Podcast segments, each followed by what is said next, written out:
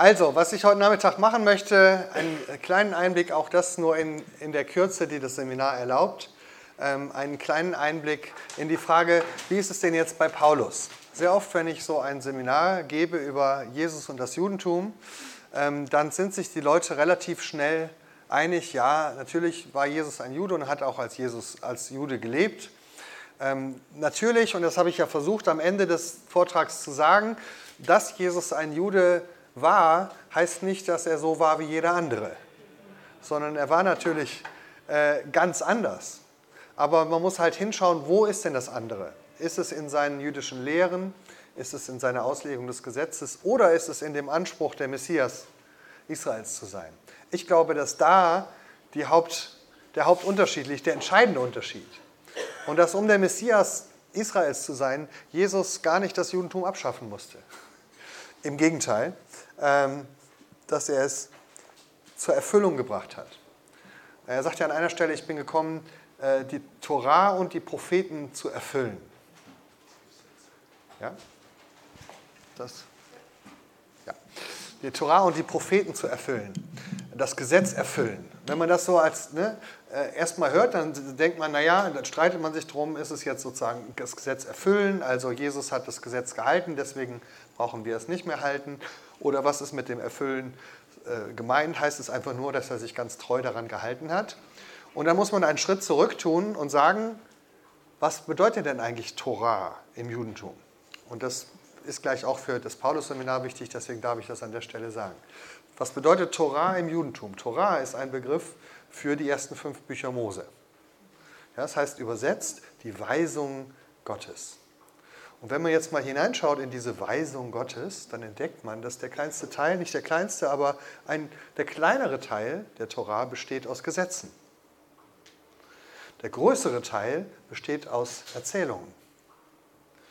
Und ein kleiner Teil besteht auch noch aus Verheißungen. Das heißt, wir haben in der Torah, in der Weisung Gottes zunächst mal ganz viel Erzählung, was Gott alles für sein Volk getan hat. Dann haben wir Gebote und Gesetze, also weil Gott dies für uns getan hat, sollen wir so leben. Und dann gibt es Verheißungen, eines Tages wird Gott noch mehr tun. Das alles steht in der Torah. Also wenn man jetzt sagt, ich werde die Torah erfüllen, dann heißt das nicht, ich halte mich an die Gesetze, sondern ich erfülle das, was in der Torah erzählt ist von Gott, von seinem Volk, von dem, wie Gott mit uns handelt. Ich erfülle die Gebote, die Gott gegeben hat, indem ich mich daran halte, und ich erfülle die Verheißungen, die sich in der Tora finden. Also, Jesus, da sind wir uns schnell einig, Jesus ein Jude, da gibt es wenig Streit heute drüber. Bei vielen Christen ist aber dann doch die Überzeugung, bei Paulus trennen sich doch dann die Wege. Ja, also Paulus hat doch dann den Schritt getan vom Judentum zum Christentum, oder? Ja, und darum soll es jetzt ein bisschen gehen. Ähm, wie jüdisch ist eigentlich Paulus? Vielleicht fangen wir mal an mit ein bisschen Biografie. Also, woher wissen wir ähm, überhaupt was über Paulus, über seine Lebensgeschichte? Vielleicht müssen wir ihn am Anfang kurz kennenlernen. Steigen wir mal ein mit dem, was er über sich selber schreibt. Ja, wir haben das Glück, dass wir bei Paulus, anders als bei Jesus, ein paar Texte haben im Neuen Testament, die von Paulus selber stammen. Das ist ein Glücksfall für jeden Historiker, hat man über kaum eine jüdische Person aus dem ersten Jahrhundert. Eine Autobiografie. Zweimal nur ein paar Sätze, ja, aber wir haben das also hier. Im Philipperbrief schreibt er, ich bin am achten Tag beschnitten. Das hat er mit Jesus und allen jüdischen Jungs aus seiner Zeit gemeinsam. Ich bin aus dem Volk Israel, vom Stamm Benjamin, ein Hebräer von Hebräern, nach dem Gesetz ein Pharisäer. Auch interessant, also Jesus, äh, Paulus ordnet sich selbst der Gruppe der Pharisäer zu. Und zwar äh, in diesem Griechischen, im Griechischen gibt es das Wort hier nicht, ich bin oder ich war, sondern er sagt einfach nur, es ist so. Am achten Tag beschnitten, guck mich an, am achten Tag beschnitten, Hebräer von Hebräern und nach dem Gesetz ein Pharisäer. Und da streiten sich jetzt schon die Ausleger, was meint er damit? Meint er, ich war mal ein Pharisäer und bin jetzt keiner mehr? Oder will er sagen, ich bin ein Pharisäer, der an Jesus als den Messias glaubt? Dann wäre Paulus der bekannteste Pharisäer, den wir kennen. Ja? So. Ähm, nach dem Eifer ein Verfolger der Gemeinde. Das Wort Eifer kommt bei Paulus auch oft vor. Ähm, Im Griechischen ist da Zelos. Das kennen wir aus dem Wort Zeloten. Ja, also ich, er war nicht nur ein Pharisäer, sondern auch noch ein Zelot, äh, nämlich indem er die Gemeinde ver, äh, ver, äh, verfolgt hat. Nach der Gerechtigkeit, die das Gesetz fordert, sogar untadelig. Da müssten wir später noch reinschauen, was das denn heißt im Judentum. Nach dem Gesetz untadelig. Heißt das, dass man jedes Gesetz hält oder heißt das, dass es die Möglichkeit gibt, seine Tadel loszuwerden nach dem Gesetz? Im 2. Korintherbrief 11 sagt er, sie sind Hebräer, ich auch, sie sind Israeliten, ich auch, sie sind Abrahams Kinder, ich auch. Das ist nicht sehr spezifisch. Ähm, und dann noch im Galaterbrief schreibt er über sich selbst, denn ihr habt ja gehört von meinem Leben früher im Judentum, wie ich über die Maßen die Gemeinde Gottes verfolgte und sie zu zerstören suchte. Und ich übertraf im Judentum viele meiner Altersgenossen in meinem Volk weit und eiferte, da ist das Wort Eifer wieder, Zelot, ich zelotete über die Maßen für die Satzungen der Väter. Auch hier kann man jetzt als Ausleger sich drum streiten. Was meint er mit, ihr habt ja gehört von meinem Leben früher im Judentum? Viele sagen, aha, siehst du, da hast du es doch. Ja? Er sagt ja, früher habe ich im Judentum gelebt, heute natürlich nicht mehr. Aber das muss man gar nicht so lesen. Ich könnte Ihnen auch ganz viele Histörchen erzählen von meinem Leben früher als Christ. Das, das war abenteuerlich, was ich alles erlebt habe früher als Christ. Ja? Damit sage ich aber noch lange nicht, dass ich heute keiner mehr bin. Ja, sondern es gibt ein früheres Leben als Christ, es gibt ein heutiges Leben als Christ, es gibt hoffentlich auch ein künftiges Leben als Christ.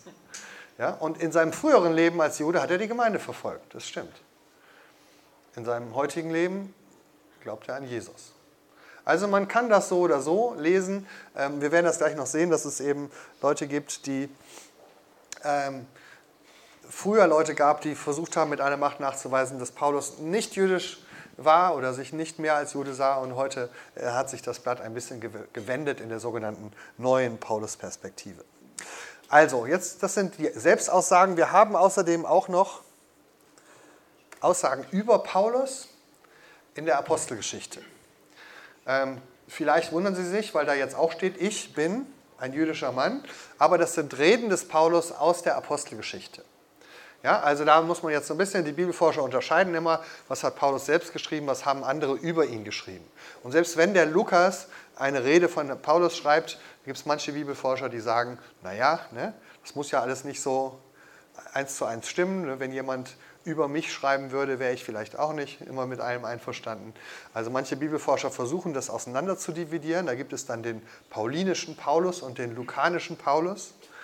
Ja? In meinem Paulusbuch nenne ich das den sogenannten Paulus-Lukas-Keil. Also da gibt es eine ganz starke Tendenz in der Bibelforschung, die beiden auseinanderzutreiben und zu sagen, der Paulus, von dem Lukas schreibt in der Apostelgeschichte, ist ein völlig anderer als der, von dem Paulus selber schreibt. Denn in der Apostelgeschichte ist es eigentlich kein Zweifel, dass Paulus jüdisch bleibt bis zum Ende der Apostelgeschichte. Ne, aber als Bibelforscher kann man das auseinander dividieren. Wir nehmen das jetzt einfach mal zur Kenntnis, was Paulus über sich selber sagt. Ich bin ein jüdischer Mann, geboren in Tarsus in Silizien, aufgewachsen aber in dieser Stadt und mit aller Sorgfalt unterwiesen im väterlichen Gesetz zu Füßen Gamaliels und war ein Eiferer für Gott, wie ihr es heute alle seid. Ihr Männer, liebe Brüder, ich bin ein Pharisäer und ein Sohn von Pharisäern. Da haben wir also doch die Aussage, ich bin ein Pharisäer. Mein Leben von Jugend auf, wie ich es von Anfang an unter meinem Volk und in Jerusalem zugebracht habe, ist allen Juden bekannt, die mich von früher kennen, wenn sie es bezeugen wollten. Denn nach der allerstrengsten Richtung unseres Glaubens habe ich gelebt als Pharisäer. Achso, was ich noch nicht gesagt habe, oben, ne, unterwiesen im väterlichen Gesetz zu Füßen Gamaliels. Ja, das ist äh, auf Hebräisch eigentlich Gamliel, ähm, aber das war einer der berühmten Rabbis. Also ich glaube, es war der, der Groß, äh, entweder Großneffe oder Enkelsohn von dem Hillel, den wir schon heute Morgen kennengelernt haben. Ja? Ähm, also da hat Paulus, jetzt streiten sich auch hier wieder die Gelehrten, ob er ein Schüler war bei Gamaliel, also Gamliel, oder ob er in seinem Haus aufgewachsen ist. Denn das Wort, was hier steht, ist eigentlich nicht äh, das Wort für ein Studium, sondern für das Aufwachsen von Kindern. Also eher sowas wie Elternhaus oder so. Also manche nehmen an, dass er vielleicht als Kind schon in seiner Kindheit zusammen mit seinen Eltern vielleicht sogar umgezogen ist nach Jerusalem und dann im Haus des Gamliel groß geworden ist und dort schon quasi äh, Torah mit der Muttermilch aufgesogen hat. So, also das sind ein paar Selbstaussagen des Paulus. Von daher würde man erstmal sagen, das klingt nach einer typisch jüdischen Lebensgeschichte. Er sagt, geboren in Tarsus, das ist nicht äh, in Judäa, sondern in der heutigen Türkei, also in der Diaspora. Es gab ja viele Juden damals, die dann nicht mehr in Jerusalem wohnen oder in Judäa, sondern verstreut im Römischen Reich. Ähm, Paulus scheint zu so einer Familie zu gehören, aber, und das ist jetzt das Spannende, aber das heißt nicht, dass er ein, sozusagen ein, ein klassischer Diaspora-Jude war, sondern ähm, es gibt andere Quellen von den Kirchen von Hieronymus. Hieronymus war ein Kirchenvater, der selber in Bethlehem lebte und ganz viel recherchiert hat über die frühe Gemeinde. Und der Kirchenvater Hieronymus schreibt etwas Interessantes über Paulus. Nämlich die Eltern des Apostel Paulus kamen aus Giscala in Judäa. Weil diese Gegend wie ganz Judäa von den Römern verwüstet wurde, zerstreuten sich die Juden von dort in die ganze Welt und die Eltern des Paulus flohen nach Tarsus, eine Stadt in Kilikien. Ihr Schicksal teilte dann auch der heranwachsende Paulus. Also das könnte heißen, dass die Eltern noch in Tarsus, äh, in, in Galiläa sozusagen gewohnt haben, dann geflohen sind und Paulus dann in Tarsus zur Welt kam. An anderer Stelle schreibt Hieronymus, Paulus, der Apostel und einer der zwölf Jünger, der zuvor auch Saulus genannt wurde, stammte aus dem Stamm Benjamin und aus dem Dorf Giscala in Judäa, von wo aus er, weil dieses von den Römern besetzt war, zusammen mit seinen Eltern nach Tarsus auswanderte. Von ihnen wurde er dann wieder nach Jerusalem zurückgeschickt, um dort bei Gamliel Torah zu lernen, einem sehr gelehrten Mann, der auch von Lukas erwähnt wird. Also nach dieser Darstellung wäre Paulus sogar in, in Galiläa geboren und dann erst mit seinen Eltern nach Tarsus ausgewandert.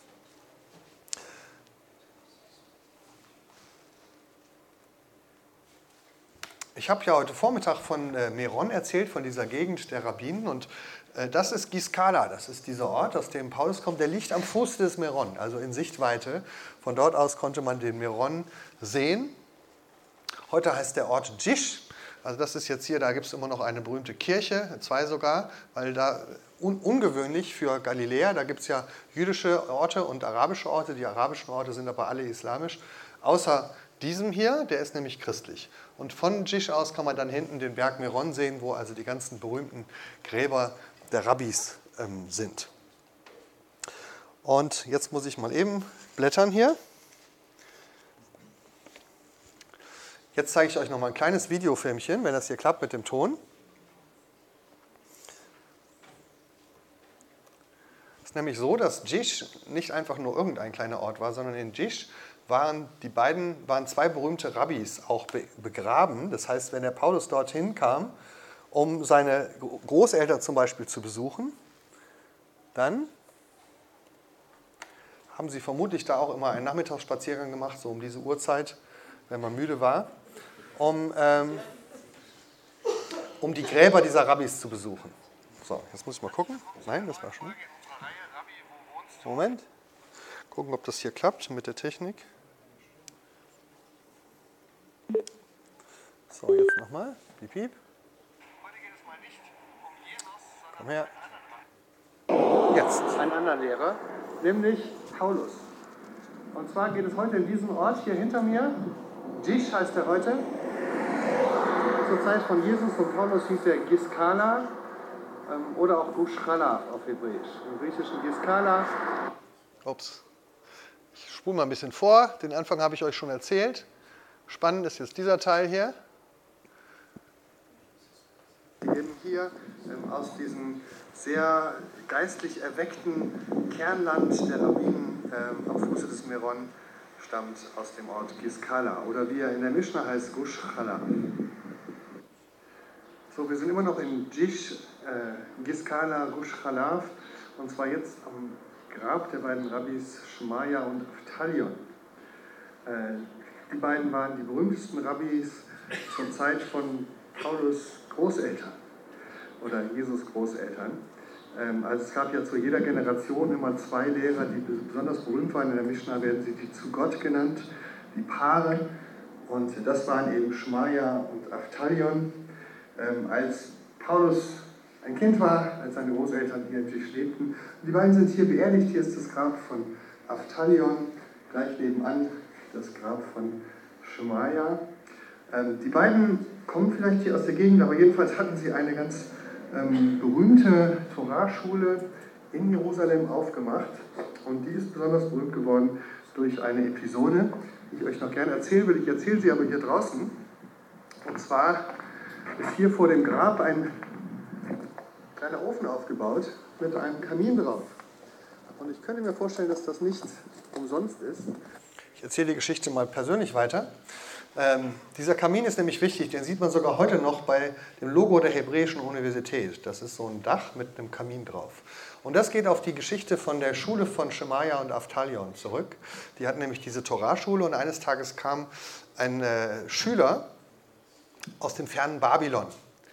Der wollte bei Shemaya und Aftalion lernen, aber er wurde nicht reingelassen, weil er so arm war. Und dann hat er also sich einen Trick überlegt, ist aufs Dach geklettert, hat oben sich an den Kamin immer gelegt und hat mit dem Ohr zugehört und hat alles gelernt, was die beiden unten gelehrt haben. Bis eines Tages einmal unten, Schamaya und Aftalion unten lehrten und dann äh, es irgendwann äh, immer dunkler wurde im Haus und irgendwann kein Licht mehr da war. Dann haben sie geguckt, dann war oben das Kaminloch äh, zugedeckt. Und dann haben sie geguckt, was denn da los ist. Und dann kamen sie nach draußen und es hatte geschneit. Es war irgendwann im Winter, es schneit ja auch in Israel manchmal. Und äh, da hat es also geschneit und der arme Schüler, der oben auf dem Dach war, war also bedeckt mit Schnee, war halb erfroren und lag da oben auf dem Kaminloch.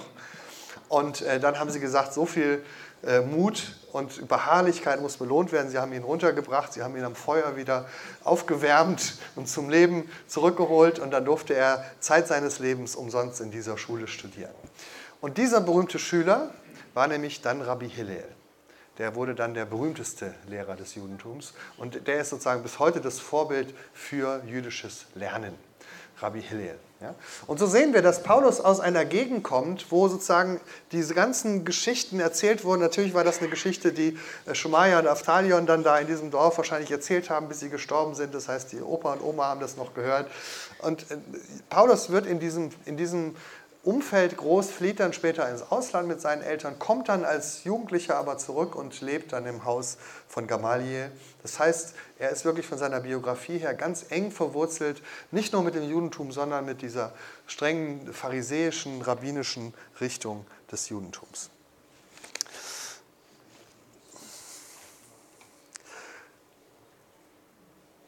Was haben wir noch? Wir haben noch eine spätere Biografie über Paulus,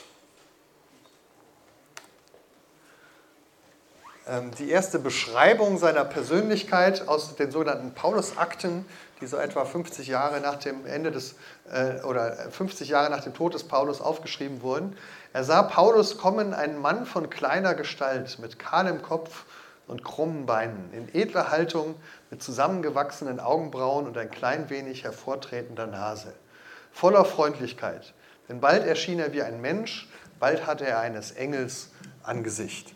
Das ist also die älteste Beschreibung von Paulus. Und so taucht er dann später auch in der Kunst auf. Das sind die ältesten Abbildungen von Paulus, die man gefunden hat äh, an verschiedenen Stellen, in Höhlen. Und es gab sogar mal eine Dokumentation von BBC, die, nee, von hier LKA Düsseldorf, die haben mal versucht, nach diesen Beschreibungen quasi ein möglichst realistisches Bild des Juden Paulus zu entwerfen. So, Okay, so, also soweit eine jüdische Biografie. Wie kommt man jetzt darauf, dass Paulus aufgehört hat, ein Jude zu sein? Jetzt machen wir mal Folgendes, wir machen mal zwei Minuten Unterbrechung, es ist ja Nachmittag, und wir machen mal das, was, was man auch in jüdischen Schulen sehr oft macht.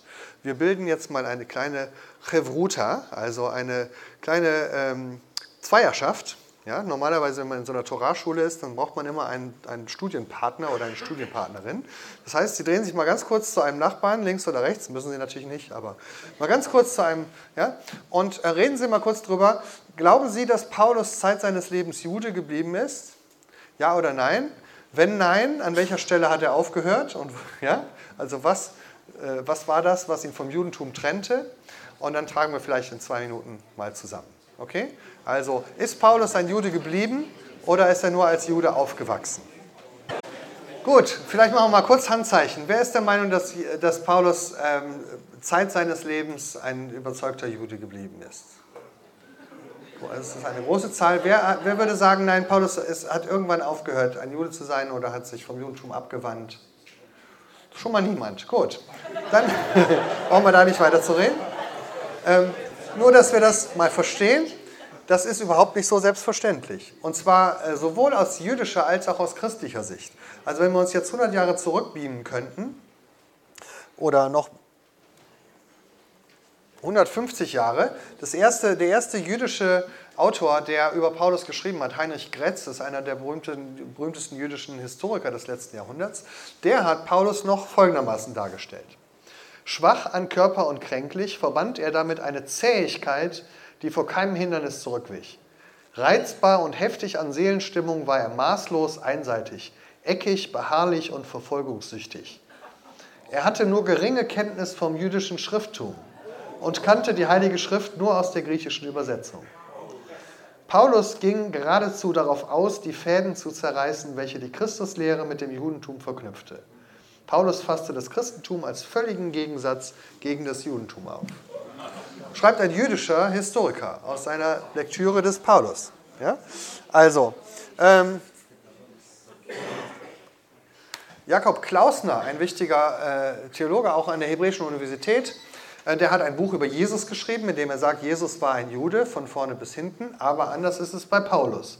Ohne Jesus hätte es weder Paulus noch das Nazarenertum, also das Christentum, gegeben, aber ohne Paulus hätte es kein Weltchristentum gegeben. In diesem Sinne ist nicht Jesus der Stifter des Christentums, wie das die allgemein verbreitete Ansicht unter den Völkern ist, sondern Paulus, der Heidenapostel. Ja? Ähm, ein christlicher Theologe, Julius Wellhausen, das sind nicht irgendwelche Leute, das war der berühmteste Theologe zu seiner Zeit, ähm, der schreibt diesen wichtigen Satz, Jesus war kein Christ, sondern ein Jude. Das war in seiner Zeit schon eine sehr beachtliche Aussage. Allerdings muss man sie im Kontext lesen, sie geht nämlich weiter. Jesus war kein Christ, sondern ein Jude.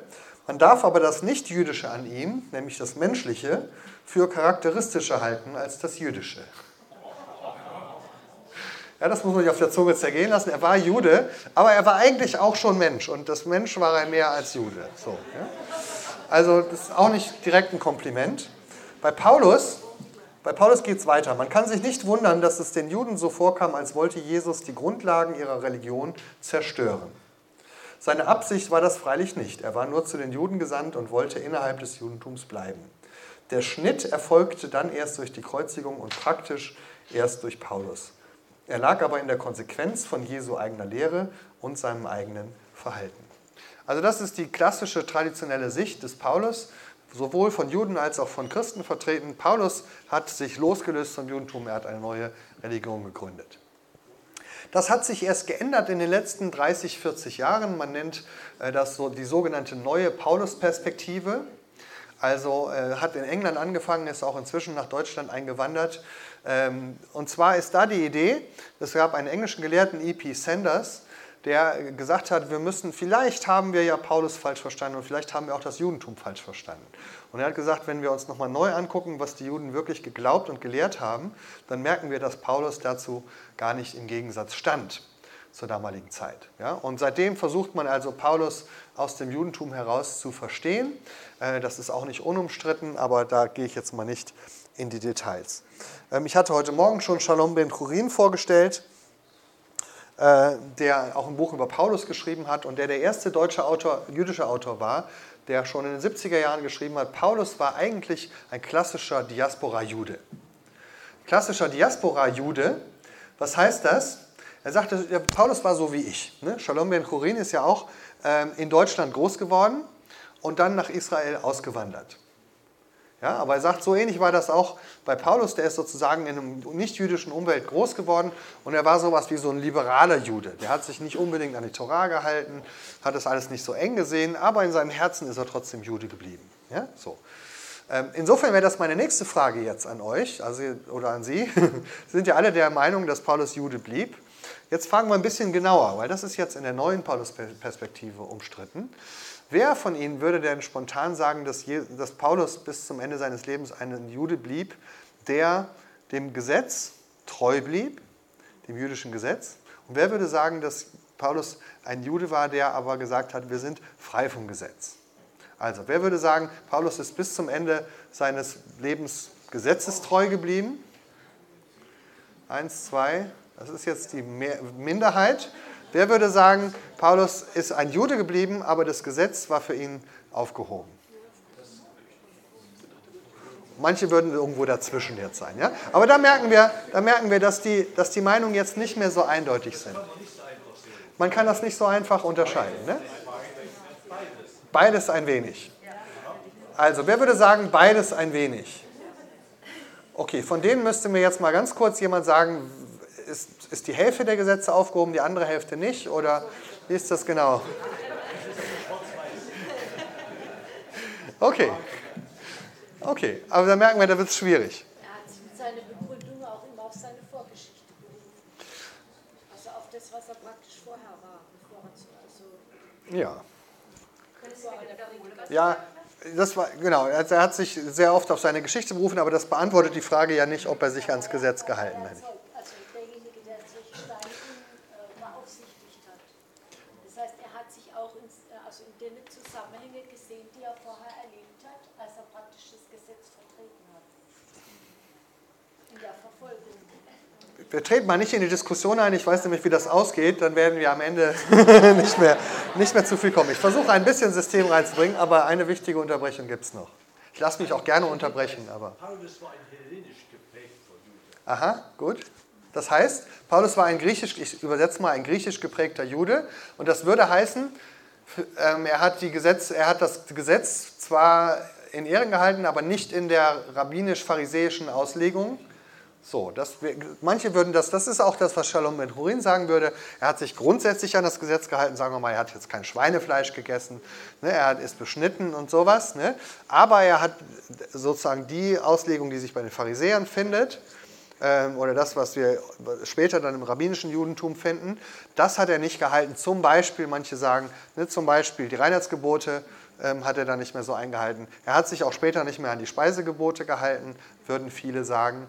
Ja? Oder die spannende Frage, die die Bibelforscher immer stellen, hätte Paulus Kinder gehabt? Hätte er sie beschneiden lassen? ja? Und da gehen die Meinungen nämlich auseinander. Manche würden sagen, nein, er glaubt ja nicht mehr, dass das wichtig ist. Und andere würden sagen, ja, natürlich. Gut, bevor wir da einsteigen, will ich noch ein bisschen mehr im Kern anfangen. Ich würde gerne kurz vorher anfangen mit der paulinischen Rechtfertigungslehre. Ja? Also bevor wir jetzt über die Gesetzesfrage reden, die ist dann immer sehr, ne? wie ist das mit der Rechtfertigung allein aus Glauben? Ja, wir sind äh, gerechtfertigt allein aus Glauben, nicht durch Werke des Gesetzes. Viele sehen da den entscheidenden Unterschied zum Judentum. Und es hat damit zu tun, dass wir ein Bild haben vom Judentum, was uns seit etwa 150 Jahren vermittelt wird durch deutsche Theologen, dass das Judentum prinzipiell eine, ein System der Werkgerechtigkeit gelehrt hat. Also im Judentum musst du Gesetze halten, um in den Himmel zu kommen. Ja? Ähm, das heißt, du musst dir den Himmel verdienen. Eine, eine Verdienst- und Werkereligion. Wenn das so wäre, dann wäre Paulus natürlich sehr unjüdisch, indem er sagt, wir werden nicht durch Gesetze gerecht, sondern durch den Glauben. Ja? Und jetzt müssen wir uns mal kurz anschauen, wie das ist mit der Werkgerechtigkeit ähm, im Judentum. Also, ähm, steigen wir mal. An welcher Stelle steigen wir ein? Vielleicht hier. Mit diesem klassischen Bild, das ist jetzt noch aus der Jesus-Geschichte, der Pharisäer und der Zöllner. Ja, das ist so unser klassisches Bild. Der Pharisäer, der ist so das Urbild für den Juden, der sagt, ich habe alle Gesetze gehalten, ich mache alles richtig und so. Ähm, deswegen ne, ähm, bin ich nicht so, danke ich dir, Herr, dass ich nicht so bin wie dieser Sünder da hinten. Und der Sünder, der Zöllner, der kommt und sagt, Gott sei mir Sünder gnädig. Daraus haben wir sehr oft das Bild zwischen Judentum und Christentum entworfen. Der Pharisäer steht für das Judentum, das stolz ist auf seine Errungenschaften, sich was auf die Werke einbildet und sagt, ich habe keine Vergebung nötig. Und der Zöllner, das, der ist das Bild für das Christentum, für die Rechtfertigungslehre des Paulus. Jetzt ist da ein kleines Problem, dass in dem Gleichnis ja schon die beiden Juden sind. es gibt einen jüdischen Pharisäer und einen jüdischen Zöllner. Das heißt, das Gleichnis erklärt nicht den Unterschied zwischen Judentum und Christentum, sondern möglicherweise zwischen missverstandenem Judentum und richtig gelebtem Judentum. Ja? Also Jesus sagt, man soll nicht so beten, sondern man soll so beten. Und Jesus sagt auch, dieser ging nicht gerechtfertigt nach Hause und dieser doch. Und damit sind wir bei der Frage, ob vielleicht die Rechtfertigung aus Glauben und aus Gnade möglicherweise eine zutiefst jüdische Überzeugung ist, die aber von manchen Juden äh, nicht geglaubt wurde oder äh, manche Juden, so wie das auch bei Christen der Fall ist. Ja? Vielleicht haben Sie schon mal Christen kennengelernt, die sich so verhalten haben wie der Pharisäer. Ja? Das heißt, diese Grund, dieser Grundunterschied, lebe ich aus Gnade und Vergebung oder lebe ich aus meinen eigenen Werken, ist keine christlich-jüdische Frage, sondern es ist eine innerjüdische Frage und eine innerchristliche Frage.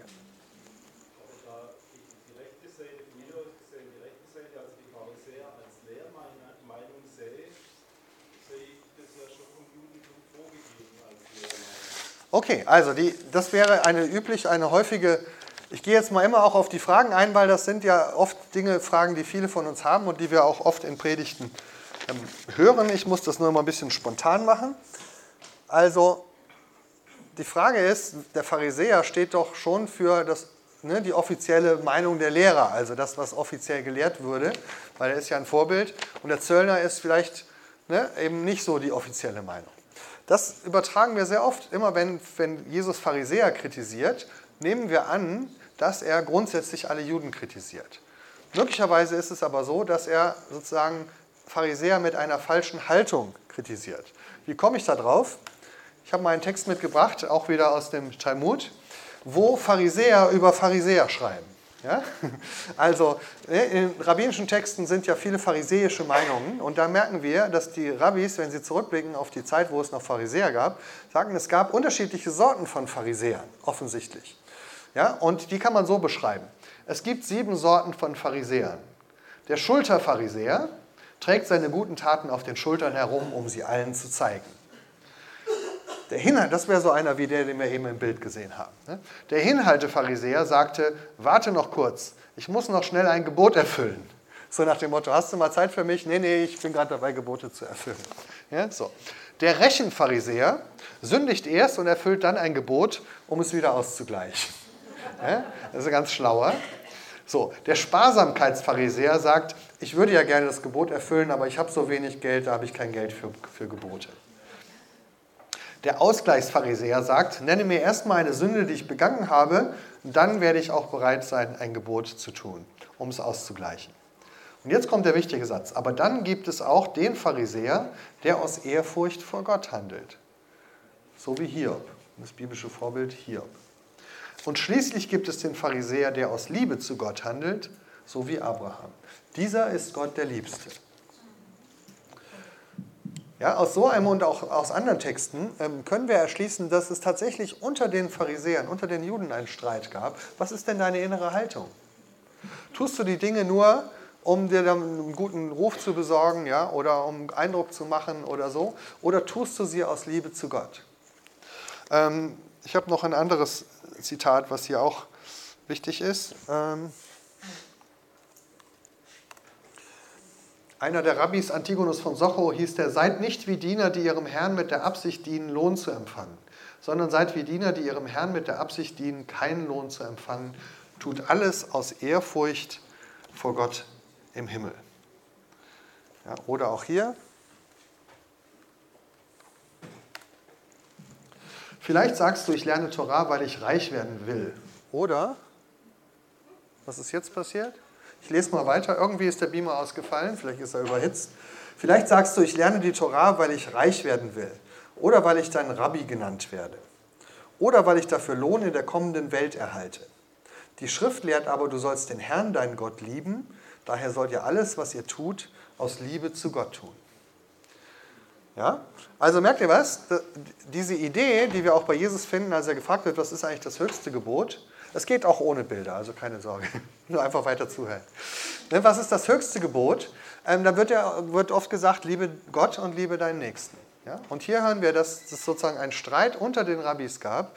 Was ist die richtige Haltung, die Gesetze zu erfüllen? Ist es ähm, nur Lohndenken? Ist es Eindruck schinden? Oder ist es eine Haltung der Liebe zu Gott? Alles ist aber möglich im Judentum.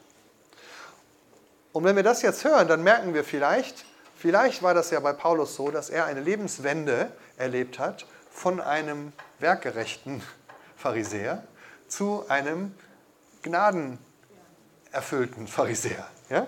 oder zu einem aus Glauben gerechten Pharisäer. Weil er gesagt hat, wir, ja, äh, wenn ich in meine Bibel gucke, dann merke ich, dass ich durch Werke des Gesetzes nicht gerecht werden kann. Das ist ja eine Grundeinsicht schon im Alten Testament, wenn wir zum Beispiel in 5. Mose nachschauen. Ein ganz wichtiger Text, 5. Mose 7 sagt Gott zum Volk Israel, sprich nicht in deinem Herzen, der Herr hat mich hereingeführt in das Land, dieses Land einzunehmen, um meiner Gerechtigkeit willen. Da doch der Herr diese Völker vertreibt vor dir her, um ihres gottlosen Treibens willen. Denn du kommst nicht herein, ihr Land einzunehmen, um deiner Gerechtigkeit und um deines aufrichtigen Herzens willen, sondern der Herr dein Gott vertreibt diese Völker um ihres gottlosen Treibens willen, damit er sein Wort halte das er geschworen hat deinen Vätern Abraham, Isaak und Jakob. So wisse nun, dass der Herr dein Gott dir nicht um deiner Gerechtigkeit willen dies gute Land zum Besitz gibt, da du doch ein halsstarriges Volk bist. Ja, das ist 5. Mose 7, das stand in Paulus Bibel. Du bist errettet nicht um deiner Gerechtigkeit willen, sondern aus reiner Gnade. An anderer Stelle sagt auch nicht, weil ihr das größte Volk und das wichtigste Volk sagt, seid, sondern weil ich euch geliebt habe, habe ich euch erwählt, sagt Gott zu Israel.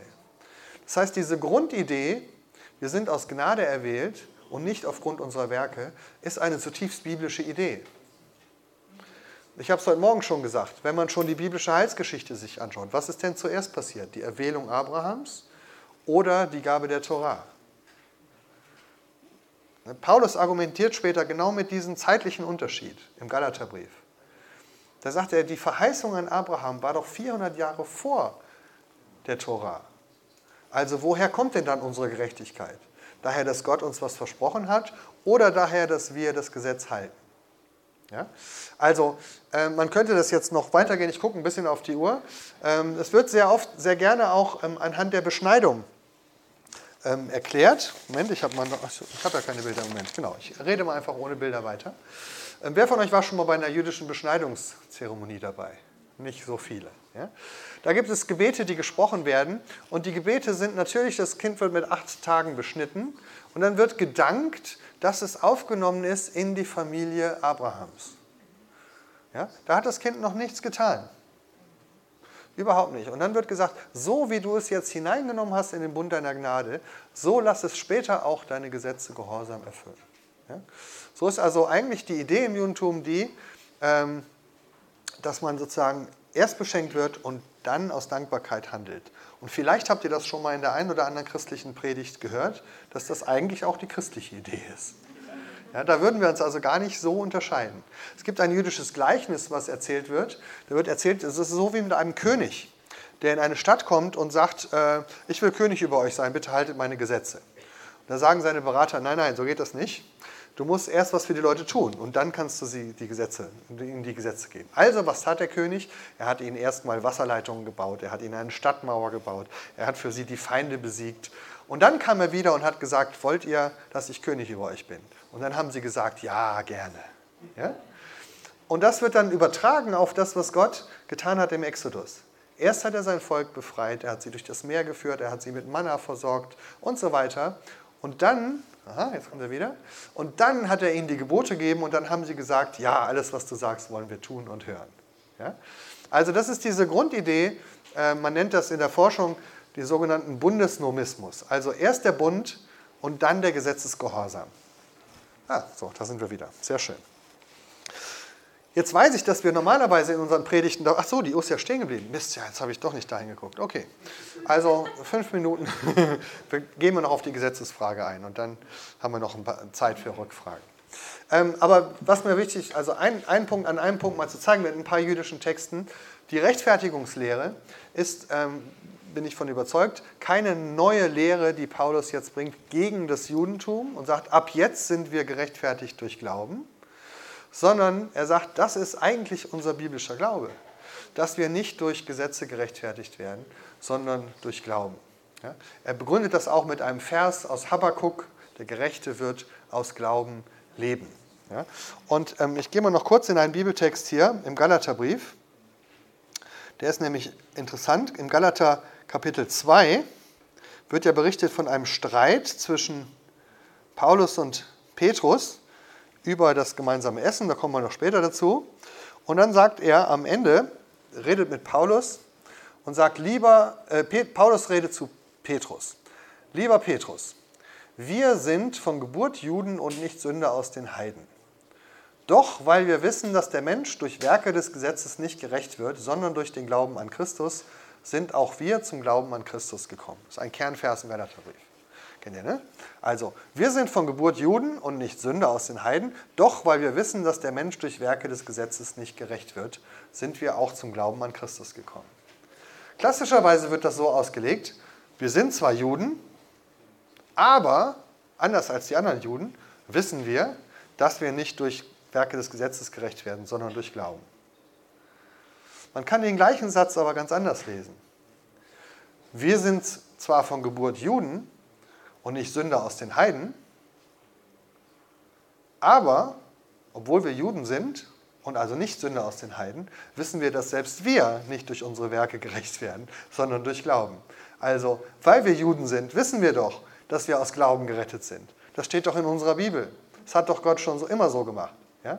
Deswegen müssen wir jetzt auch bei den Heiden, darum geht es ja, die Heiden nicht zwingen, äh, dass sie durch Werke gerecht werden. Ein letzter Text noch und dann kommen wir zum Gesetzesgehorsam. Aber der Text wäre mir noch wichtig. Und zwar, es gibt einen Streit unter jüdischen Rabbinen, wie man, nicht keinen Streit, sondern Vorschläge, wie man die Torah möglichst kurz zusammenfassen kann. Ne? Die Torah sind fünf Bücher Mose und ähm, jetzt konkurrieren die Rabbis, wie man das gut zusammenfassen kann. Der erste sagt, man kann die ganzen, Gebot, äh, ganzen Gesetze der Torah in 613 Geboten zusammenfassen. 613 Gebote wurden Moses gegeben, darunter 365 negative Verbote, eins für jeden Tag des Jahres und 248 positive Vorschriften, eins für jedes Körperteil des Menschen. Jetzt kommt jemand anders und sagt, nein, nein, David hat es aber kürzer hingekriegt. Er hat alles zusammengefasst in 15, in 11 Geboten. Und dann zitiert er Psalm 15, da gibt es nämlich elf Sätze mit jeweils einem Gebot von Gott. Als nächstes kam Jesaja und fasste sie in sechs Geboten zusammen. Dann wird ein Vers aus Jesaja zitiert, der sechs Teile hat. Micha kam und fasste die ganze Tora in drei Geboten zusammen, nämlich es ist dir gesagt, Mensch, was gut ist, was der Herr von dir fordert, nämlich erstens Gottes Wort halten, zweitens Liebe üben, drittens demütig zu sein vor deinem Gott. Jesaja kam und fasste alles in zwei Geboten zusammen, nämlich wahret das Recht und übt Gerechtigkeit. Schließlich kam Amos und fasste alles in einem Gebot zusammen, suchet mich und ihr werdet leben. Mit anderen Worten, alle Gesetze der Torah sind zusammengefasst, wenn ich sage, ich suche Gott. Und dann werden wir leben. Und jetzt kommt noch ein ganz schlauer, der sagt, ganz am Ende, ja, äh, Habakkuk aber fasste alles in einem Grundsatz zusammen, der Gerechte wird aus Glauben leben. Ja? Das ist genau das, was Paulus sagt in, seinem, äh, in seinen Briefen. Okay, das war also die Rechtfertigungslehre. Jetzt äh, noch vier Minuten über die Gesetzesfrage. Ich weiß, dass die kontrovers ist, aber die kriegen wir in diesem Seminar nicht gelöst. Das habe ich schon dreimal ausprobiert, das klappt nie. Deswegen will ich sie nur nennen und äh, Lust machen, mein Buch zu lesen. Ähm, ich persönlich bin überzeugt davon, dass die, die, die Idee, dass Paulus die Freiheit vom Gesetz predigt, ähm, ein, äh, ein Fehler ist. Ja? Wenn man das mal googelt, man kann ja heutzutage Bibel googeln, früher nannte man das Konkordanz. Ja? Wenn man das googelt, findet man äh, Bibeltexte, wo in unseren Lutherbibeln sogar drüber steht in der Überschrift Freiheit vom Gesetz. Und dann sucht man danach im Bibeltext und es steht nicht drin. Ja, also zum Beispiel im Galaterbrief steht nirgendwo Freiheit vom Gesetz. Äh, es geht da um die Freiheit, aber ein jüdisches Verständnis von Freiheit ist das, dass wir frei werden von der Knechtschaft dieser Welt, indem wir uns dem Gesetz Gottes unterordnen. Ja? Und äh, das ist meines, meines Erachtens auch das, was Paulus sagt.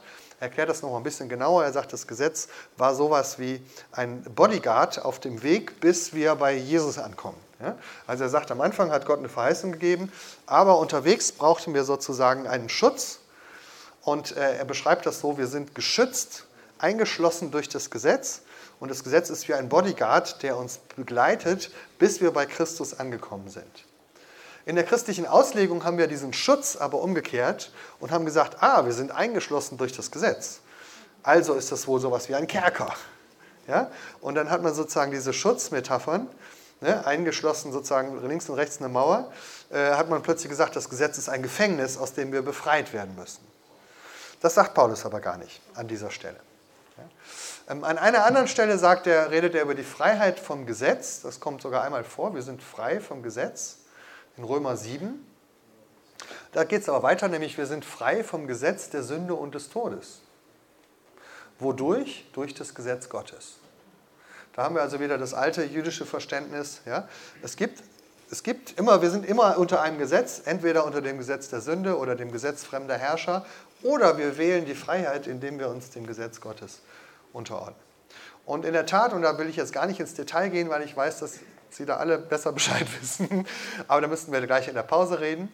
Ähm, es gibt viele Forscher heutzutage, die das jetzt mal Stück für Stück durchgeprüft haben. Zum Beispiel zu gucken, gibt es irgendeinen Vorfall im Neuen Testament, wo Paulus ein jüdisches Gesetz bricht? Und das Ergebnis ist, man hat noch keinen gefunden.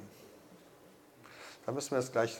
Ihnen fallen bestimmt sofort welche ein. Also in Antiochia hat er doch Schweinefleisch gegessen und er hat auch gesagt, ich bin den Griechen ein Grieche geworden und so. Aber gucken Sie mal die Stellen alle nach, da steht das gerade nicht drin. Ja? Ähm, also unterm Strich, die neuere Paulusforschung, ein, ein Teil der neueren Paulusforschung ist überzeugt, dass es eigentlich im Neuen Testament keinen Bibelvers gibt, keinen Beleg dafür, dass Paulus das Gesetz selber gebrochen hat. Ähm, es gibt auch keine Stelle, wo er sagt, wir können das ruhig brechen, wir müssen uns daran nicht halten. Das Einzige, was er sagt, ist Nicht-Juden. Wenn du nicht Jude bist, dann musst du auch das Gesetz nicht halten. Ja, also zum Beispiel die Beschneidung und die Speisegebote und so. Das gilt für Nichtjuden, gelten die nicht. Ja? Bei den Juden ist Paulus da sehr traditionell und hält sich daran. Und ich weiß, dass wir wahrscheinlich hier so ne, auch jüdische Vertreter haben, die sagen, ich sehe das anders. Aber das war nur mal eine Vorstellung von, aus der neueren Paulusforschung. Ähm, jetzt haben wir noch Zeit für Rückfragen. So, die erste ist hier vorne. Ich habe eine Frage, aus welcher Geschichte kommt die Beschneidung? Also aus welcher Lehre? Also, das war die Frage, woher kommt eigentlich die Beschneidung? Das ist die alte Geschichte von Abraham und Isaak. Ähm, sozusagen ist ein Zeichen des Bundes mit Gott. Jeder Junge wird am achten Tag beschnitten, um zu sagen, auch dieser Bund, den damals Gott mit Abraham geschlossen hat, gilt auch für dich.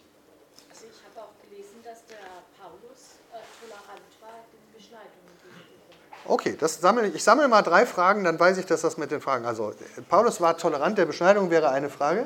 Ja? Äh, hätte er jetzt seine eigenen Söhne beschneiden lassen oder nicht? Okay, zweite Frage. Noch eine dritte? Ah, okay. Also, das sind jetzt drei Fragen zum Thema Beschneidung. Die können wir vielleicht zusammen, zusammen äh, abhandeln. Also, es wird oft gesagt, dass Paulus tolerant war, wenn es um die Beschneidung ging. Und da wird manches ineinander gemischt.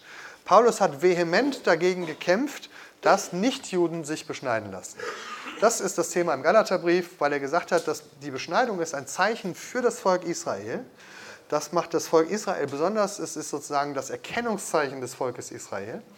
Und für die Gemeinde ist es ganz wichtig, dass es das Volk Israel gibt und die Heidenvölker. Und dass man beide noch voneinander unterscheiden kann. Er sagt, wir wollen sie nicht trennen, aber man kann sie unterscheiden. Warum? Weil es Paulus um Einheit, weil es Gott um Einheit geht. Gott möchte Einheit schaffen zwischen Israel und den Völkern. Und das funktioniert nur, wenn Israel Israel bleibt und die Völker die Völker bleiben. Und er vergleicht das so ähnlich wie mit Mann und Frau. Er sagt, es gibt in Christus, in der Gemeinde, gibt es weder Mann noch Frau, weder Jude noch Heide, weder Sklave noch Freier.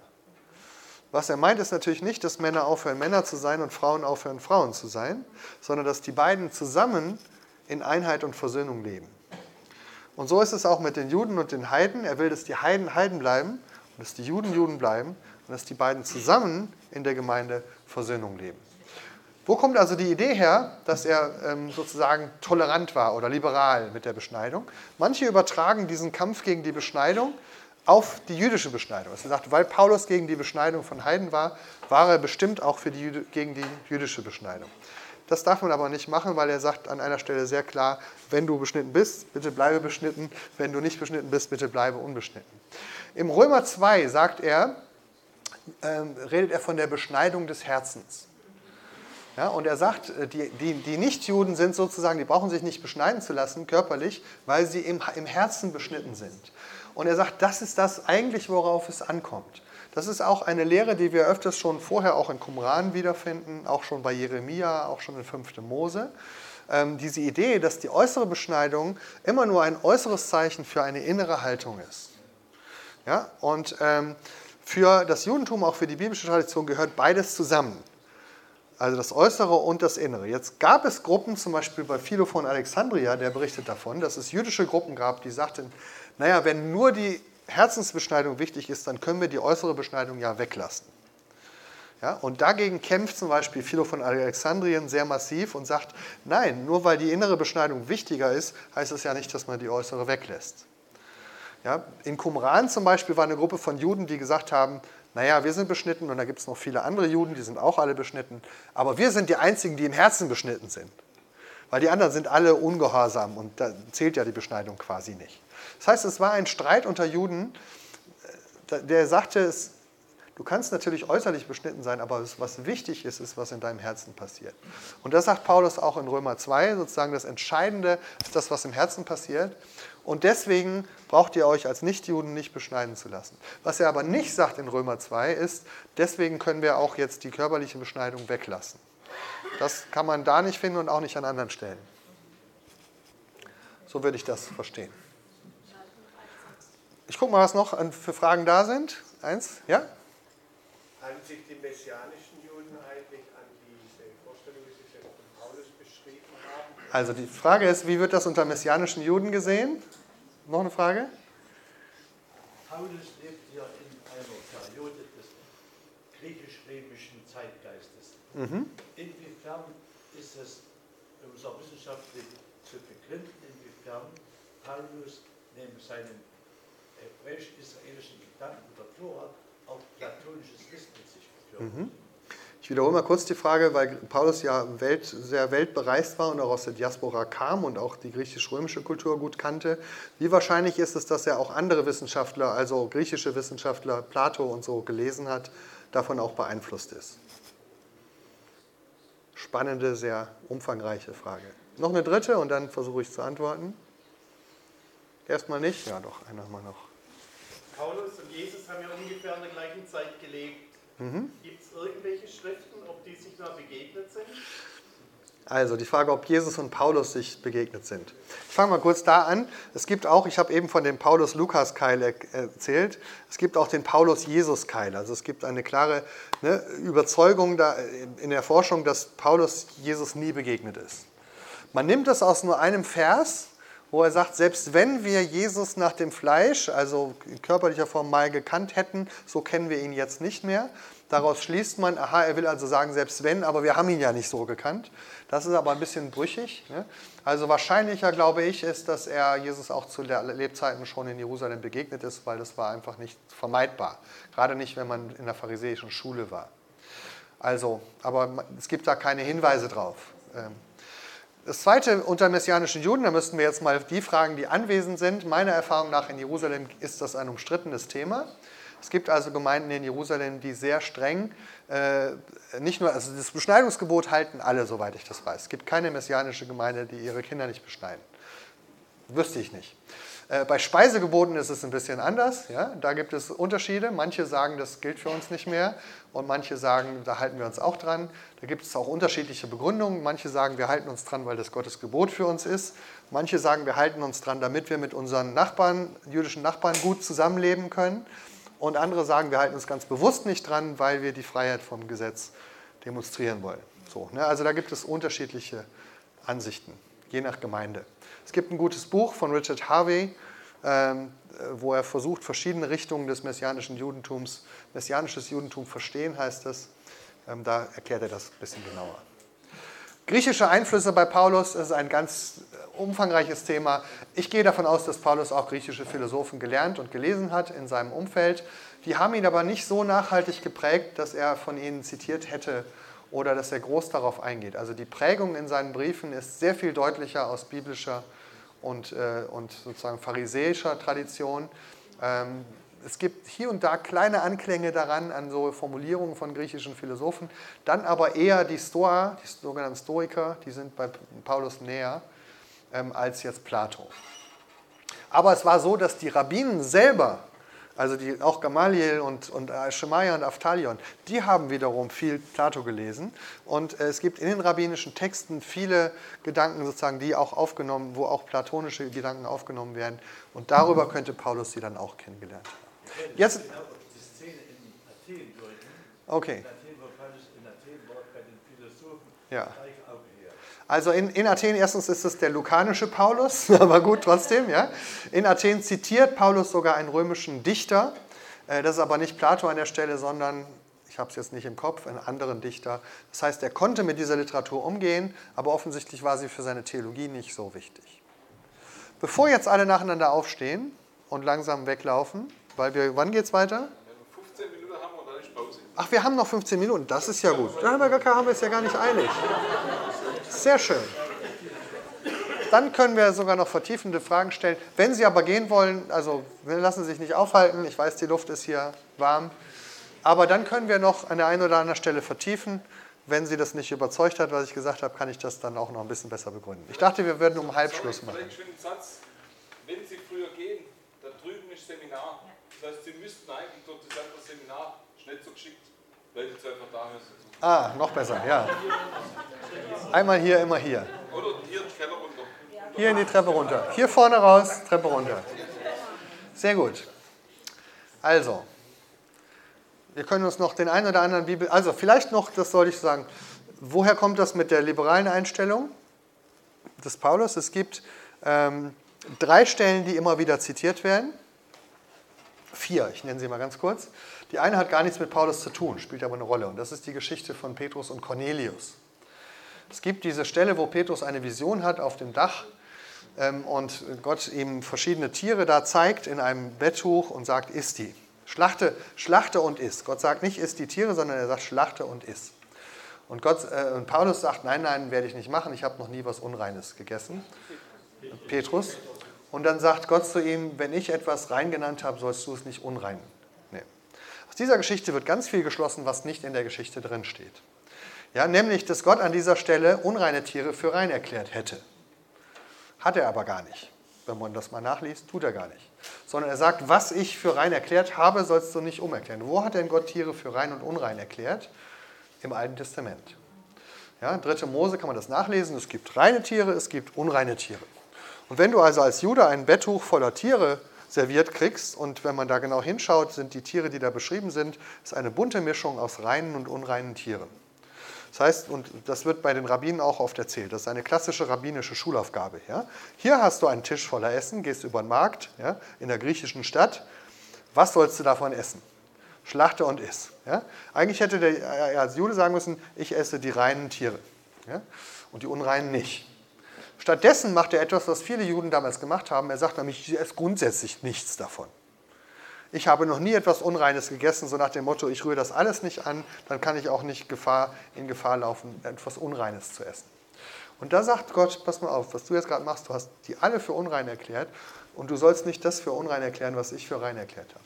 Ja, sondern was rein ist, das kannst du auch gerne essen. Jetzt war das natürlich ein Bild, eine Übertragung. Die Übertragung war, es gab viele Juden, die gesagt haben, ich gehe nicht in das Haus von einem Heiden. Mache ich nicht. Ich könnte mich ja verunreinigen. Ja? Ähm, es gab also Juden, die, und es gibt sogar Juden, die das dann dem Petrus vorwerfen. Du hättest nicht in das Haus gehen dürfen. Das ist doch verboten. Ja? Wenn man jetzt aber mal nachguckt in der Torah, findet man raus, das ist überhaupt nicht verboten. Es gibt überhaupt kein Gebot, wo das verboten ist. Das heißt, es ist eine Vorsichtsmaßnahme. Ich gehe lieber nicht zu einem Heiden, ich könnte ja unrein werden. Und Gott sagt, pass mal auf, wen ich rein erkläre, den erklärst du nicht für unrein. Und es gibt kein Gebot in der Bibel, das Menschen für unrein erklärt. Ja, kurz gesagt. Es gibt also nicht diese Sorte, wie Tiere unrein sein können. Du kannst mal eine Zeit lang unrein sein, wenn du Aussatz hast oder so. Du kannst aber nicht als Mensch grundsätzlich unrein sein. Das gibt es nicht. Gibt es nur bei Tieren. Also deswegen geht es hier nicht darum, dass Gott das Gesetz ändert, sondern Gott erklärt dem Petrus das Gesetz und sagt, bitte halte dich dran. Ja? Du darfst zu einem Heiden gehen, du darfst sogar mit einem Heiden essen. Das ist nicht verboten in der Tora. Das ist bis heute nicht verboten. Ich darf mit Juden zusammen essen, was ich natürlich versuche dann zu tun, wenn ich Juden einlade in mein Haus, dass ich dann was esse, was wir beide essen dürfen. Ja? Macht ja keinen Sinn, dann ausreichend Schinken zu kochen, wenn ich Juden zu Besuch habe. Ja? Muss ja nicht sein. So, also das ist die eine Geschichte. Die zweite ist ein Spruch von Paulus, ich bin den Juden ein Jude geworden, ein Grieche, den Griechen ein Grieche. Also das ist die sogenannte Chamäleon-Taktik des Paulus. Ja? Der hat halt, wenn Juden da waren, hat er jüdisch gelebt, wenn Griechen da waren, hat er so gelebt wie die Griechen. Das Problem ist, dass dieser Satz nirgendwo bei Paulus steht. Hat er nie gesagt. Ja, er hat gesagt, ich bin den Juden ein Jude geworden, denen, die unter dem Gesetz sind, wie einer, der unter dem Gesetz ist, denen, die nicht unter dem Gesetz sind, wie jemand, der nicht unter dem Gesetz lebt, obwohl ich doch unter dem Gesetz Christi lebe. Also, wovon Paulus hier redet, ist nicht, ich lebe wie ein Grieche, sondern für die, er redet über die Art, wie er evangelisiert. Er sagt, wenn ich mit Juden rede, dann erkläre ich ihnen das Evangelium aus dem Gesetz, weil die leben nach dem Gesetz. Tatsächlich kann man das in der Apostelgeschichte sehen, wenn Paulus in Synagogen predigt, dann erklärt er die Geschichte der Torah und erklärt das alles aus dem Gesetz. Wenn ich mit Griechen rede, mit denen, die nicht unter dem Gesetz sind, erkläre ich das Evangelium nicht aus dem Gesetz, sondern als ob ich ohne das Gesetz wäre. Also er erklärt zum Beispiel mal auf einer Missionsreise den Leuten über Regen und Fruchtbarkeit des Ackers, dass der Gott, der den Regen schenkt, das ist der, von dem wir reden. In, in Athen erzählt er was, findet er einen griechischen Altar und dann erklärt er den Griechen, dass dieser unbekannte Gott, den sie verehren, das ist der Gott, von dem er redet. Das heißt, Leuten, die ohne das Gesetz leben, erklärt er das Evangelium auch ohne Gesetz. Leuten, die mit nach dem Gesetz leben, erklärt er das Evangelium mit Gesetz. Ähm, das hat aber nichts damit zu tun, wie er selber lebt. Und äh, die letzte Geschichte ist eigentlich die mit, äh, mit dem Streit mit Petrus, wo es darum geht, ob man mit Nichtjuden zusammen essen kann oder nicht. Das haben wir ja gerade schon geklärt. Nach jüdischer äh, Halacha ist es überhaupt nicht verboten, mit Nichtjuden zusammen zu essen. Man muss nur darauf achten, was man isst. Ja, und darum war der Streit mit Petrus. Petrus wollte gar nicht mit denen essen und Paulus hat gesagt, hallo, ne, nach dem Evangelium gehören wir zusammen, deswegen essen wir auch zusammen. Aber es muss ja nicht heißen, dass wir Schinken essen.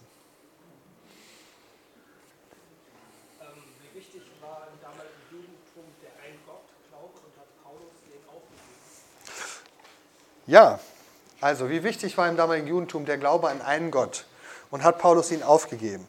Das ist natürlich, ähm, ich würde sagen, es ist die Haupt, sozusagen die Kernüberzeugung des Judentums, womit sich das Judentum auch abhob von anderen Religionen der damaligen Zeit, der Glaube an einen Gott. Es gibt nur einen Gott, ne? also Shema Israel, höre Israel, es gibt nur einen Gott, der Herr ist einer und du sollst den Herrn lieben und so weiter.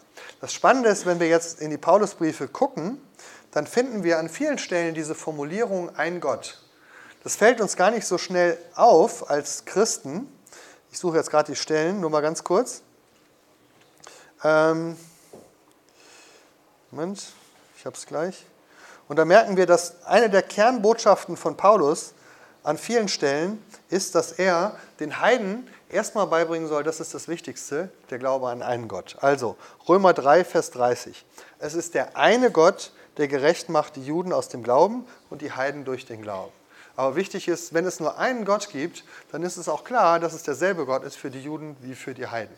Das ist ein Kernanknüpfungspunkt für ihn, wo er auch mit begründet, warum die Torah oder warum die Botschaft der Torah, der Messias der Juden jetzt plötzlich für alle Völker da sein soll. Der Dreh- und Angelpunkt ist, weil es nur einen Gott gibt. Ähm, 1. Korinther 12, es sind verschiedene Kräfte, aber es ist ein Gott. Galater 3, Vers 20. Es ist ein, äh, Gott aber ist einer. Und so weiter. Es geht also immer weiter. Ein Gott. Der Hintergrund der Frage ist natürlich, ähm, wie ist es mit der Dreieinigkeit? Ja, so. Also, ähm, die Dreieinigkeit ist ja so nicht im Neuen Testament formuliert, aber ne, äh, es kommt raus, dass äh, Paulus sehr oft an die Stelle, wo in der Torah Gott genannt ist, setzt Paulus den Herrn, also Jesus. Sagen. Er, er nennt Jesus den Herrn, aber er setzt auch in Bibelversen zum Beispiel, jedes Knie wird sich beugen, jede Zunge wird bekennen, dass Jesus der Herr ist. Das ist eigentlich ein Vers aus Jesaja, wo natürlich klar ist, dass Gott der Herr ist.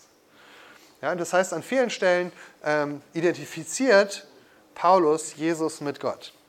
Ich glaube nicht, dass er deswegen einen Zwei-Götter-Glauben einführt, sondern er versucht zu sagen, an dieser eine Gott, an den wir alle glauben, wo ist der denn für uns erkennbar geworden und sichtbar geworden? Und das ist das, was er sagt, als die Zeit erfüllt war, sandte Gott seinen Sohn. Das ist ja, wir, wir denken sofort, Vater, Sohn, das, das müssen dann zwei unterschiedliche sein. Ja, da kommen wir in die ganzen Tiefen der Trinitätslehre.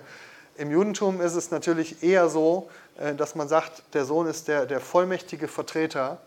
Äh, also wenn der Sohn da ist, ist die Person selber eigentlich da. Und ich glaube, so denkt Paulus, dass er sagt, in Jesus begegnet uns dieser eine Gott. Ja, und er sagt sogar, auch der Heilige Geist ist nicht noch irgendeine Kraft neben Gott, sondern wenn wir den Heiligen Geist erfahren, dann ist es Gott selbst, den wir da erfahren. Und er versucht also die Dinge zusammenzuhalten, weil die Gefahr natürlich war, dass man sagte, wir haben jetzt Gott und jetzt haben wir auch noch Jesus und dann haben wir auch noch den Heiligen Geist. Und dann hätte man sehr schnell einen Polytheismus draus gemacht. Und deswegen bemüht sich Paulus schon sehr früh zu sagen, nein, das ist alles einer. Und dann kommen wir später und versuchen das irgendwie zu erklären und dann kommt die Dreieinigkeitslehre raus. Das ist aber ein späterer Versuch, sozusagen das in Begriffe zu fassen, die es so im Neuen Testament noch nicht gibt. Also. Wenn wir mal einen Schritt zurückgehen, rein und unrein, Ja. äh, erklären Sie dann die Stelle Markus 7, wo Jesus mit den Pharisäern sich auseinandersetzt und die Jünger ihn nachher fragen, wie sollen wir das verstehen? Und dann sagt Jesus, er sprach zu ihnen, seid ihr denn auch so unverständlich? Merkt ihr nicht, dass alles, was ihr von außen in den Menschen hineingeht, ihn nicht unrein machen kann? Denn es geht nicht in sein Herz, sondern in den Bauch und kommt heraus in die Grube. Damit erklärt ihr die Speise. Also, Markus 7, Vers 19 ist jetzt nicht Paulus, aber ich, das ist wichtig, weil viele sagen, wenn doch Jesus schon die Reinheitsgebote aufgehoben hat, warum soll sich Paulus dann noch dran halten? Ne, das ist ja die spannende Frage. Ich pirsch mich jetzt mal zurück von Paulus über Petrus bis zu Jesus. Wenn es so wäre, dass Jesus an dieser Stelle die, Rein die Speisegebote aufgehoben hätte, oder die Reinheitsgebote, dann wäre es unverständlich, dass Petrus immer noch darauf besteht. Später, ja? weil er hat mit Jesus gelebt, der war mit Jesus unterwegs, der hätte wissen können, dass die für Jesus keine Rolle mehr spielen. Also ist schon mal ein Hinweis, dass Jesus das möglicherweise an der Stelle anders gemeint hat. Wie könnte er es also gemeint haben? Zwei Erklärungsversuche. Erstens ist es ein Übersetzungsproblem, zweitens ein Kontextproblem. Also, Markus 7, ganz kurz erklärt. Ich sage für die, die sich gerade langweilen, ähm, nur ganz kurz erklärt, es ist eine wichtige Stelle, weil viele sich darauf berufen, mit der Grundidee, dass Jesus die Gesetze des Alten Testaments aufgehoben hat. Und das hat er an der Stelle nicht, ähm, weil der Kontext ist der, in Markus 7, Vers 1 ist die, die, die Situation beschrieben, es geht um die Frage, ob man sich die Hände waschen soll vor dem Essen. Also die Idee war, äh, und das ist sozusagen, die Pharisäer hatten zu der Zeit ein neues Gebot eingeführt, was es so in der Bibel nicht gab, nämlich dass man sich vor dem Essen die Hände waschen muss, damit man nicht Unreinheit auf Speisen überträgt und die dann durch das Essen den Menschen verunreinigen. Also muss ich so, ne, ist wie so ein Übertragungsding. Ich esse, ich fasse den Apfel an. Der Apfel ist zwar an sich erlaubt, aber wenn ich ihn anfasse mit ungewaschenen Händen, dann wird er unrein und wenn ich den Apfel jetzt esse, werde ich auch unrein. Deswegen muss man sich die Hände waschen. Dieses Gebot findet sich so nicht in der Bibel und es ist auch eine, eine Vorstellung von Unreinheit, die sehr unbiblisch ist. Weil in der Bibel wird Unreinheit nicht übertragen von außen, sondern Unreinheit kommt immer von innen. Da müssen wir jetzt in die Details der Reinheitsgebote gehen, aber es hat immer was mit etwas zu tun, was aus dem Inneren des Menschen kommt. Blut, Körperflüssigkeiten und so weiter. Ja? Das heißt, ähm, das, was von innen herauskommt, macht den Menschen unrein. Das ist eine alte biblische Weisheit. Und was die Pharisäer hier einführen, ist eine neue Regel, dass man sich nämlich verunreinigen kann durch das, was man isst. Es gibt aber keine Regel in der Bibel, wo das so ist. Ja? Dass man sozusagen Essen, was mit unreinen Fingern angefangen ist, nicht essen darf. Diese Regel stellt Jesus hier in Frage und sagt deswegen, alle Speisen sind rein, er meint natürlich nicht verbotene Speisen. Ja? Also wir müssen sozusagen zwischen äh, angefassten Speisen, die aber, also ein, ein, Apfel kann nicht unrein werden dadurch, dass ich ihn anfasse. Brot kann nicht unrein werden dadurch, dass ich es anfasse. Schwein ist aber von sich aus unrein. Das ist an der Stelle gar nicht im Blick. Ja, und diese Übersetzung im letzten Satz ist halt ein bisschen ein Übersetzungsproblem. Damit erklärte er alle Speisen für rein. Das steht so nicht da im Griechischen. Die Übersetzer haben ein Problem an der Stelle, weil da das Er fehlt und auch das Erklären fehlt. Ja, in der alten Luther-Übersetzung, wenn Sie das nachschauen, dann finden Sie raus, das Essen kommt in den Magen, von dort aus kommt es in die Grube, welche alle Speisen reinigt, also ab wegspült. Ja? Also das war Luthers frühes Verständnis. Es geht hier um die Grube, die die Speisen wegspült. Und spätere Übersetzer haben gesagt, nein, das ist nicht die Grube gemeint, sondern Jesus, der ist aber in dem Satz eigentlich gar nicht drin. Und deswegen kommt dieser Satz zustande, Jesus erklärte alle Speisen für rein. Wenn man da im Urtext guckt, merkt man, dass Jesus da gar nicht drin vorkommt. Also, Übersetzungsproblem, Verständnisproblem. Worum es eigentlich geht, ist, dass Speisen nicht unrein werden können, dadurch, dass man sie anfasst. So, jetzt müssen wir wirklich Schluss machen. Zeit ist abgelaufen. Noch ganz wichtige Frage zum Schluss. Klären wir zu zweit. Oder so. Herzlichen Dank für Ihre Aufmerksamkeit. Klasse, dass Sie da waren.